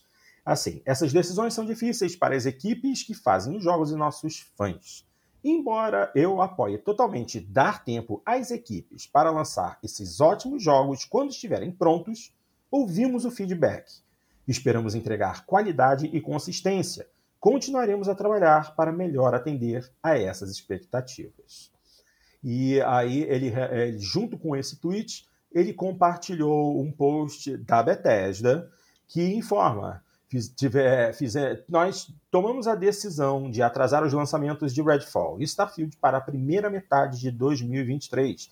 As equipes da Arkane Austin, responsáveis por Redfall, e da Bethesda Game Studios, responsáveis por Starfield, têm ambições incríveis para seus jogos e queremos garantir que você, jogador, receba as melhores e mais polidas versões deles. Queremos agradecer a todos por sua empolgação por Redfall e Starfield essa energia é grande parte do que nos inspira todo dia e causa excitação pelo que estamos criando. Não podemos esperar para compartilhar nossos primeiros deep dives de gameplay, tanto de Redfall quanto Starfield, em breve. Obrigado por seu apoio. Obviamente, esse último, esse último comentário se refere né, a Xbox e Bethesda Showcase que vai acontecer quando é que é mesmo, meu Deus? É, aqui não tem informação. Dia 11 de junho. Não, 12. 12 de junho. 12 de junho. Tá certo. Então. Dia dos namorados. Ah, ah, foi por isso que você gravou a data. Não, é que eu vi agora há pouco essa notícia. uh, e, eu, e eu vi até que dia da semana caía para ver se eu conseguia assistir num domingo. Ah, é num domingo. Todo mundo assiste, se Deus quiser. Bom, e é isso. Eles. É eles decidiram atrasar o lançamento de ambos os jogos para ter certeza de que haverá qualidade e polimento em ambos os títulos. Mas é engraçado que teve gente criticando essa decisão e achando que a, a Bethesda não deveria ter anunciado o jogo tão cedo, né? Então, honestamente, eu prefiro que atrasem o jogo e tenham a possibilidade de fazer um título melhor. Só não quero que sigam o caminho da CD Projekt. Pelo amor de Deus. Que aí atrasa mais um pouquinho, e atrasa mais um pouquinho, e atrasa mais um pouquinho. Mas a gente sabe que a Bethesda não é muito de fazer isso. Ou é? Eu não sei. Porque eu não sou grande fã dos títulos da Bethesda. Não, não é a minha praia. Vocês sabem se a Bethesda tem alguma marca negativa no currículo com relação a atraso de jogo? Puxa vida, Porto Fast. Bom, é que depende, né? Porque se a gente está falando da ZeniMax como um todo ou só da Bethesda Softworks especificamente. Uhum. Porque faz muito tempo que a Bethesda não lançou jogo, né? O é. último jogo foi o Fallout. E eu, eu não me lembro de ter tido atrasos significativos no, no Fallout 4 tivemos o problema do assim, o Fallout 76, né, que foi um lançamento conturbado, mas não atrasado, né? Foi só uhum. um lançamento meio bagunçadinho ali, assim. Eu não tenho essa recordação, não. É... Mas aqui, né, Porto, vamos começar é, dando o reconhecimento a quem merece, né? Porque você no último programa levantou a, a dúvida, né, se seria lançado mesmo esse ano o, o Starfield, e eu admito que eu nem considerei essa possibilidade, porque uhum. a previsão de lançamento, eu falei isso no programa passado, a previsão de lançamento era para o Thanksgiving, né? E você é, cancelar o, o teu jogo do Thanksgiving é, é um erro estratégico monumental. E, então, assim, eu, eu só posso, Porto, imaginar o, o nível de é, problemas técnicos que, o, que os beta testers e os alpha testers identificaram aí no jogo para eles tirarem o maior lançamento do ano deles na data mais nobre de lançamento de jogos do ano e passarem para o ano seguinte. É, isso é, é, é, indicativo de que não era só alguns defeitinhos, não. Isso era indicativo de que o jogo devia estar com problemas é, significativos, né? E aí você vê uma série de notícias depois, no sentido de que eles estavam querendo evitar as comparações com o, o, lançamento do Cyberpunk, o que só me leva a concluir é que o, nível dos defeitos técnicos eram equiparáveis aos do Cyberpunk é. 2077. O que, obviamente, é muito ruim, né? Porque você vê. É, a, a, CD Projekt, que não é mais uma empresa pequena, é uma empresa grande, é, eles estão aí há mais de anos se batendo com o, CD, com o Cyberpunk para deixar o Cyberpunk apresentável, por assim dizer. E, e, eu acho que é o mesmo desafio que agora está se impondo, ou que a Microsoft e a Bethesda anteviram com o, o, com os dois, né? Tanto com o Redfall, que, que obviamente é um lançamento menor do que o do que o Starfield, mas quanto o Starfield, que é atualmente a menina dos olhos da, da Bethesda. E, e para mim é uma enorme frustração, né? Porque eu tinha dito no mesmo programa, inclusive, que a, a minha grande expectativa para showcase da Microsoft Bethesda eram exatamente o Starfield e o Redfall. É, mas provavelmente eles vão, eles vão mostrar. Só que o, o lançamento é que não vai. Será que vão lançar mesmo no dia. Na, no primeiro semestre ano que vem? Olha só, é uma questão complicada, porque, assim, é, é, os jogos foram anunciados, os trailers não foram de gameplay, foi tudo é, CG, é, e criou-se um hype gigantesco ao redor dos dois títulos, né? Então, assim, se eles já tivessem mostrado alguma coisa de gameplay, é, eu acreditaria na possibilidade de lançamento ainda esse ano. Mas como eles empurraram isso tudo para showcase mês que vem, já fica mais já ficava mais complicado de acreditar que esse jogo fosse lançado, esses jogos fossem lançados esse ano. Não, e, e o pior é que os dois sendo adiados, o que que sobrou para o fim do ano da Microsoft? A Microsoft para esse ano, pouca coisa. A não ser que algum que ela não tenha anunciado ainda para esse ano seja lançado esse ano, tipo Forza, por exemplo. Eu tô achando tão difícil também a gente ter Forza esse ano. Entendeu? Tomara que eu queime minha É, língua. até porque só um, só um ano de intervalo entre um Forza e outro nunca aconteceu. Não, não, não, mas Forza Motorsport 7, que foi o último título é, da franquia, da, do, da parte de Motorsport mesmo, pô, o último título foi lançado, nossa, tem três, quatro anos? Boa, boa pergunta, deixa eu ver aqui. Sim, mas na época, teve uma época que eles lançavam a cada dois anos. Sim, uh, mas, um aí, era o, mas aí você um via. Um mais... ano era o Motorsport e dois anos depois era o, ou era o, Não, era, era no ano, seguinte. Ano. Era no ano seguinte. ano seguinte. Era, sem, era sempre um ano Motorsport, um ano Horizon. Um ano Motorsport, um ano Horizon. E é, Motorsport 7 é de 2017. 3 de outubro de 2017. Já são cinco anos sem um jogo da franquia principal de Forza. Ou seja, nós tivemos o Forza Motorsport 7 em 2017, aí nós tivemos um Forza Horizon, eu não lembro se foi o 3 ou 4, acho que foi o 4 já. Deixa eu ver aqui, Forza Horizon 4. É, é, foi Forza Horizon 4 em 2018, Forza Motorsport 7 em 2017, Forza Horizon 4 em 2018.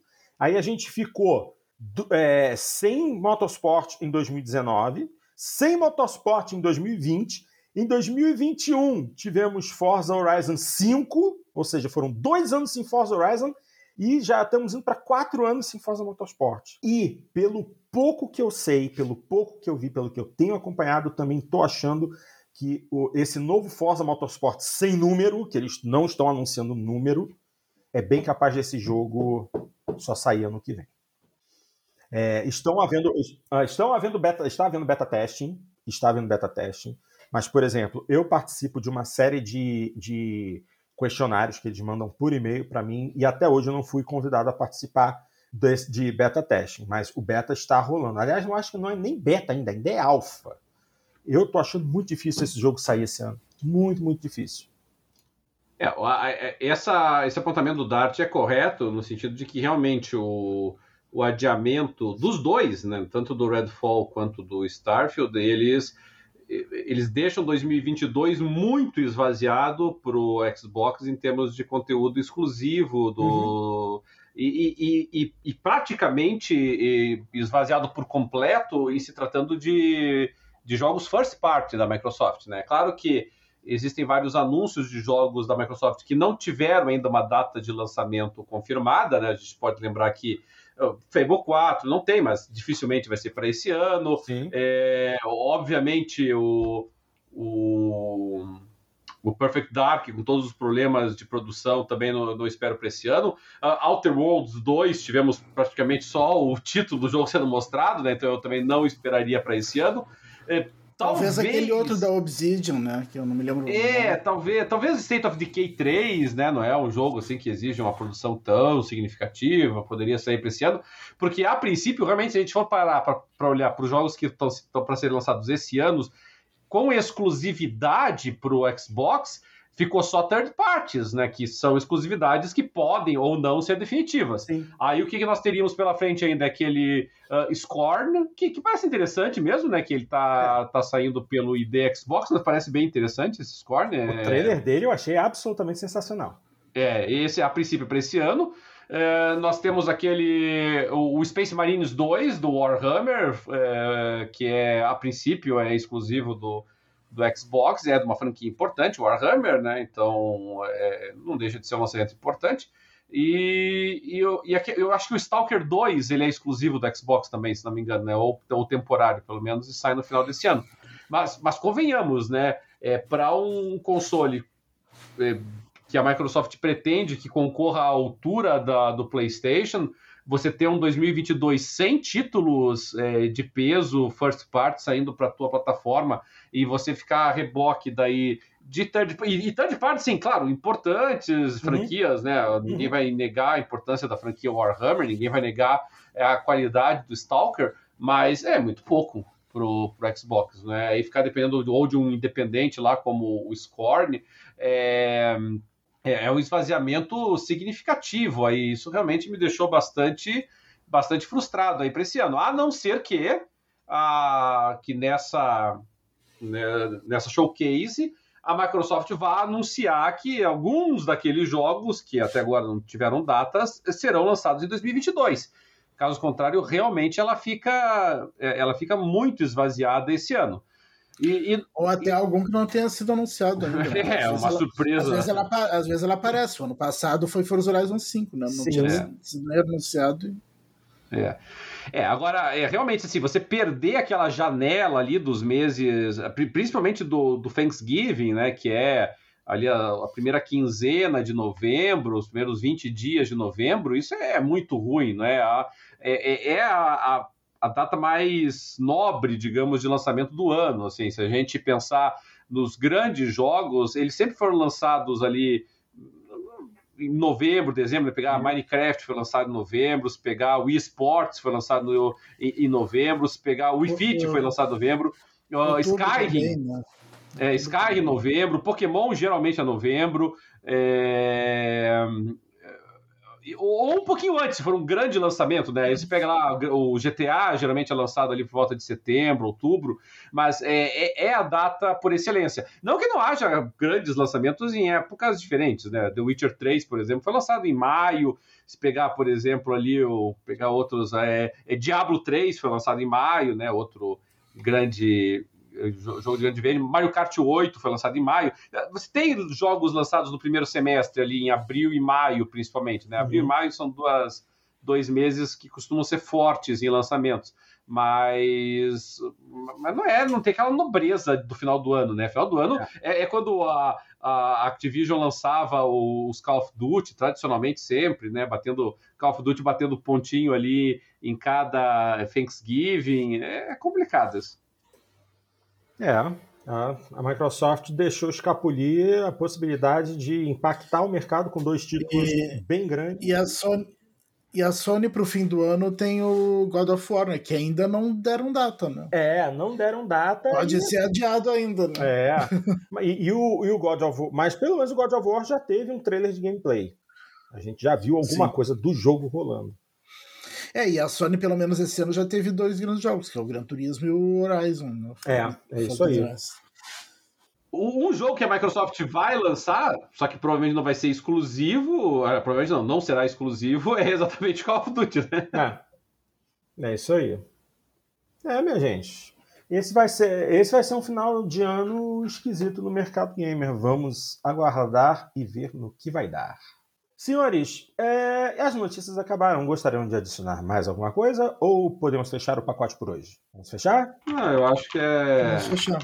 É basicamente isso, né? O, o, o Bernardo está perguntando aqui se o, o, God of War Ragnarok foi, foi adiado, a princípio não, né? Quer dizer, foi, foi adiado, mas parece que a data aquela de setembro está confirmada ainda, né? É, é o que parece. É o que parece. Vamos ver. É, e, e, e, o God of War é um dos jogos que eles entram, é um pouquinho antes, né? Mas ele entra naquela leva do Thanksgiving, né? Porque é final de setembro, início de outubro. Então, é claro, tem o primeiro mês de lançamento, mas, eles, mas ele, ele pega as vendas do Thanksgiving também. Ah, bom, é, deixa eu dar uma olhada aqui, porque eu acho é, que tem alguma coisa. Hum... Não, pelo que eu vi, tem boatos de que pode ser adiado porque uh, teve um State of, the, of. É aquele State of Play lá que, que eles não mostraram o God of War, né? Que, que tá muito estranho eles não mostrarem até agora. Bom, então tá é, surgindo boatos. É, tem, tem um boato. Eu acabei de encontrar aqui uma notícia no, no site comicbook.com falando é, um desenvolvedor de God of War Ragnarok quebrou o silêncio do estúdio a respeito do título e não são notícias ruins como todos aguardavam, mas sim notícias boas. Havia uma grande especulação crescendo a respeito de que é, essa continuação cross-gen seria atrasada de 2022 para 2023. A especulação estava ficando tão barulhenta que um desenvolvedor decidiu acabar com ela e reafirmar que o jogo será lançado este ano, ou que pelo menos está na trilha para o lançamento este ano. Uh, o desenvolvedor confirmou que ainda é um jogo para 2022, mas não é, complementou mais nada a esse respeito. Quem falou isso foi o tal do Bruno Velasquez, que é diretor de animação do jogo. Então. Tá, mas está tão confirmado assim, por que, que não. Por que o silêncio? É, ele, não, mas esse cara é, é do, do estúdio, é do Santa Mônica Studio. Ele chegou e falou, vai, ainda vai acontecer esse ano. Então, de repente. Então, para que tanto silêncio está tudo indo tão bem? Bom, é aquilo, As pessoas né? não vão deixar de desconfiar. Né?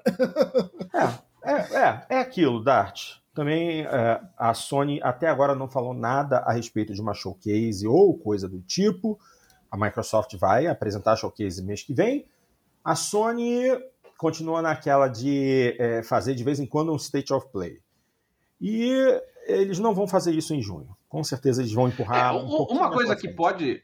Uma coisa que pode estar incomodando a Sony, principalmente no lançamento de um carro-chefe como o God of War Ragnarok, é que realmente as vendas do PlayStation 5 não estão boas.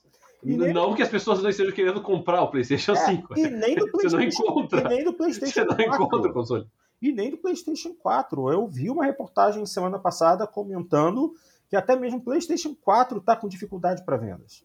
É, é, o, a Sony está com um problema muito grave de desabastecimento, um problema que, ao que tudo indica, a Microsoft não tem sofrido, talvez em grande parte pela existência do, do Xbox Series S, né, que não, não depende da, dos mesmos chips do, do Série X, mas, mas que a Sony está com problemas, está. E, e, talvez ela esteja sopesando essa questão, né, de lançar um carro-chefe é, num ano em que as vendas do console não, não estão boas em virtude do, do desabastecimento. Né? Uhum. É, talvez, e aí eu até admito isso, se a Sony projetar que ah, em setembro de 2022 as vendas do console ainda estarão ruins, mas em, sei lá, abril de 2023 vai estar normalizado o, o fornecimento para o mercado. Bom, aí talvez ela adie para adequar, né? Chegar o God of War na, na, mesma época que chega lá uma leva de consoles PlayStation 5 para venda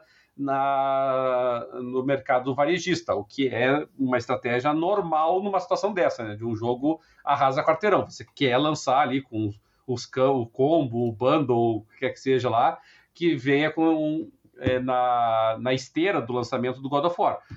Se isso acontecer, eu até consigo visualizar a Sony mexendo na data, não pelo jogo, mas sim pelo abastecimento do console. Uhum. Mas só nisso, entendeu? Se, se já tiver. Se duas, qualquer uma das duas situações ocorrerem, se o abastecimento já tiver normalizado no segundo semestre, vai ser lançado esse ano, não tenho dúvida disso. É, mas também vai ser lançado esse ano, mesmo que o abastecimento não esteja normalizado, se a Sony verificar que a, o nosso desabastecimento vai continuar ainda por um, um ano e meio, dois anos que seja, ela vai lançar, porque não tem por que daí aguardar mais. É, é isso aí. Pois bem, senhores, estamos chegando ao final de mais uma edição do Jogando Papo e, como sempre, vamos agradecer a galerinha do chat que esteve conosco hoje durante esta gravação. É, como a gente moveu novamente a gravação para o sábado, a... não foi muita gente, mas obviamente quem esteve aqui contribuiu e a gente agradece imensamente. Como sempre, o nosso querido Alexandre Santiago, o André Luiz, o Anderson e o Bernardo Padst. Muito obrigado pela força que vocês nos dão, meus queridos. É sempre um prazer tê-los conosco durante as gravações e agradecemos sempre pela ajuda, pelos pitacos e opiniões que vocês nos dão ao vivo. Valeu, gente! É, e se você chegou ao nosso programa por uma recomendação do YouTube e curte nosso trabalho, é, dá uma curtida aqui nesse vídeo, assina o canal, clica no sininho aqui embaixo para poder ser notificado sempre que alguma das nossas transmissões estiver agendada ou para acompanhar ao vivo ou assistir a gravação assim que ela for disponibilizada. Nosso querido Dart sempre agenda com antecedência para que todos sejam notificados é, bem antes da gente entrar no ar. E não esqueçam de compartilhar nosso material para que mais pessoas conheçam o nosso trabalho. Sempre importante lembrar: fazemos esse podcast sem nenhum ganho financeiro, apenas pela paixão que temos por essa indústria que tanto nos traz alegria. Se você não tem como acompanhar a gente ao vivo ou simplesmente prefere a versão em áudio, Estamos em qualquer agregador de podcast e nas mais variadas plataformas de distribuição de áudio, como Spotify, Deezer, Amazon Music, TuneIn Radio e por aí vai. Também é, convido vocês a acompanharem nossas contas nas redes sociais, no Facebook e no Instagram, porque durante a semana, sempre que surge uma notícia interessante, um meme ou uma imagem engraçada relativa a games, a gente está compartilhando. Agora, se você quer ter contato direto conosco, tem uma opinião ou informação que você deseja compartilhar, é, é muito fácil, né? É aquele e-mail que eu canso de repetir. É o jogandopapo, arroba jogandopapo.com.br. Você também pode mandar uma gravação, um trechinho em áudio, que a gente bota no programa para tocar e discutir. Sua participação é sempre muito bem-vinda. Mas, se você deseja participar conosco ao vivo e se tornar um integrante honorário da equipe, manifeste seu interesse através do nosso e-mail para que a gente possa entrar em contato e repassar as informações necessárias para tê-lo conosco aqui com a gente, tá bom? E é isso aí, eu, Dart Cadelin, agradecemos imensamente a audiência e o carinho de todos vocês e esperamos que voltem na semana que vem para o Jogando Papo 219. Um grande abraço a todos e até lá.